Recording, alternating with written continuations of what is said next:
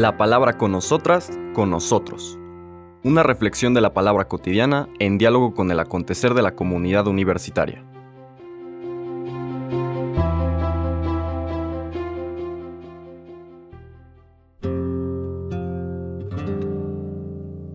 Hola, buenos días. Bienvenidas, bienvenidos a la palabra con nosotras, con nosotros. Hoy lunes 7 de agosto, pues de la gran fiesta de ayer, de la transfiguración del Señor, una fiesta que siempre ha sido muy importante en la tradición cristiana, sobre todo por esta necesidad de abrir la conciencia para reconocer la presencia del Dios que ilumina todo en la vida, en cada persona y en cada cosa de su creación. Hoy vamos a continuar nuestro recorrido por el Evangelio de Mateo. Estamos en el capítulo 14, versículos del 13 al 21 lo que suele llamarse tanto en Mateo como en Marcos la primera multiplicación de los panes. Mateo y Marcos tienen dos multiplicaciones de los panes, mientras que Lucas y Juan solo hablan de una.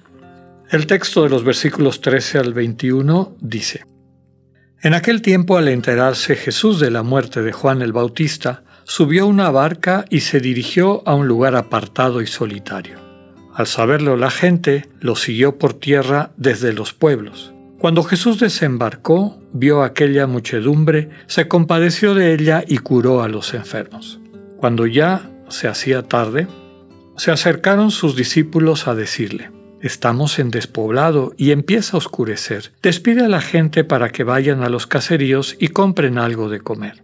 Pero Jesús les replicó, No hace falta que vayan, denles ustedes de comer. Ellos le contestaron, No tenemos aquí más que cinco panes y dos pescados. Él les dijo, Tráiganmelos. Luego mandó que la gente se sentara sobre el pasto. Tomó los cinco panes y los dos pescados y mirando al cielo pronunció una bendición. Partió los panes y se los dio a los discípulos para que los distribuyeran a la gente. Todos comieron hasta saciarse, y con los pedazos que habían sobrado se llenaron doce canastos. Los que comieron eran unos cinco mil hombres, sin contar a las mujeres y a los niños. Palabra del Señor. Les comentaba que este momento, esta escena de la vida del Señor Jesús, de la multiplicación de los panes, es uno de los pocos que encontramos en los cuatro evangelios. Es más común encontrar eh, algunos pasajes que tienen en conjunto los evangelios sinópticos, llamados así porque tienen la misma óptica, eso significa sinóptico en griego, que son eh, Mateo, Marcos y Lucas, pero es poco común encontrar pasajes que también los tenga Juan, y este es uno de ellos. Desde luego que describe una experiencia fundante de la comunidad de los discípulos.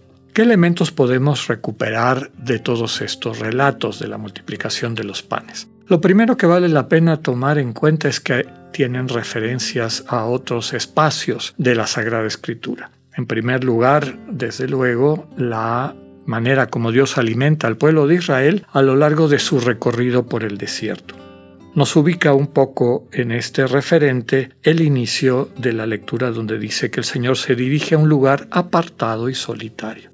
Recordemos que desierto no quiere decir un lugar seco, como normalmente lo entendemos, sino que desierto quiere decir un lugar donde hay poca gente. Entonces está en un lugar donde hay poca gente.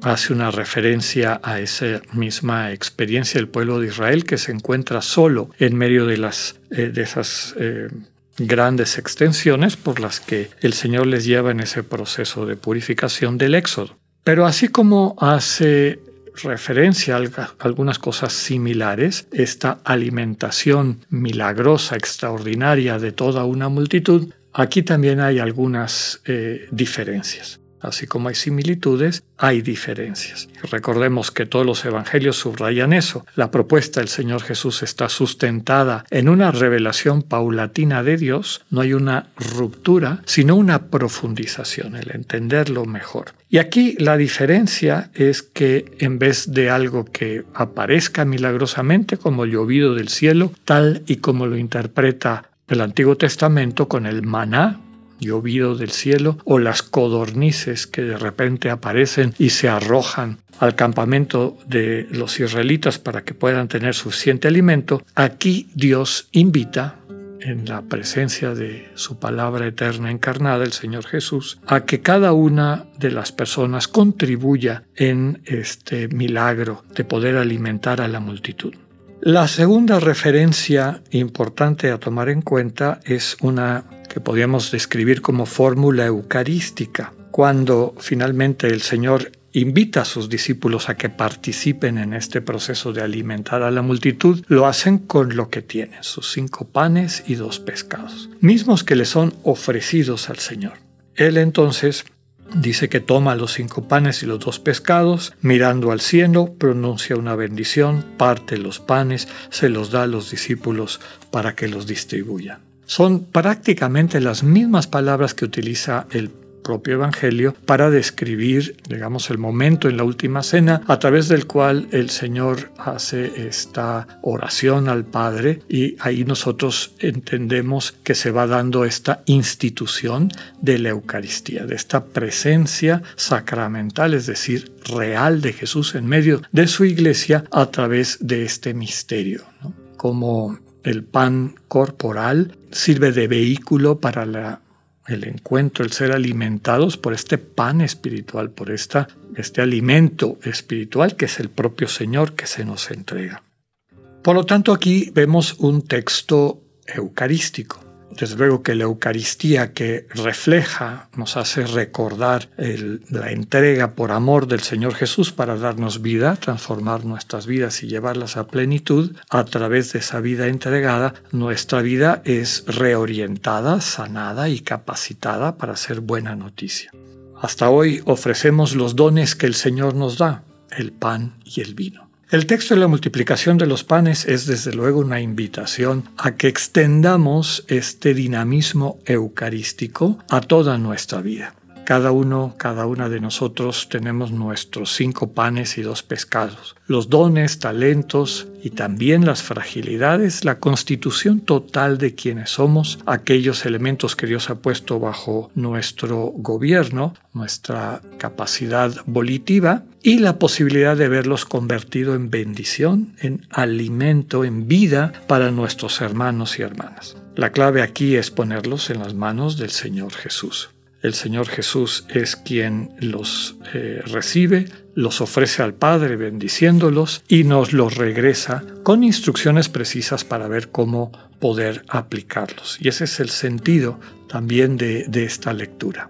El magis ignaciano, este elemento muy importante de la espiritualidad de San Ignacio de Loyola, este más, este plus que estamos todos capaces de dar, de poder concretar en nuestra vida, en buena parte es, bueno, en la gran mayoría de la parte, el 99% es gracia de Dios, pero Dios necesita ese 1% de nuestra generosidad, desprendimiento y deseo de ser copartícipes de su proyecto de salvación al entregar aquello que nos ha dado. Y el Señor después da el 99% a través de la gracia. La gracia, esa presencia de Dios, se manifiesta de dos maneras. Desde luego, llevando a dimensiones o eh, podemos decir a proporciones extraordinarias eso que ponemos en sus manos, pero también las instrucciones precisas de cómo utilizarlo de qué manera compartir esos dones y talentos. ¿Quiénes son los destinatarios principales de mis concretos dones y talentos? Que sepamos introyectar esta ah, bendición y esta misión que nos transmite el texto de la multiplicación de los panes. Que así sea, que tengan un buen día, Dios con ustedes.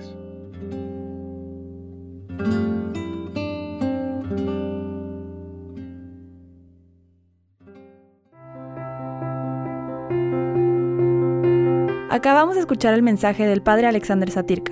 Escúchalo de lunes a viernes a las 8.45 de la mañana por radioiberoleón.com, a través de nuestra app gratuita para iOS y Android o por Spotify.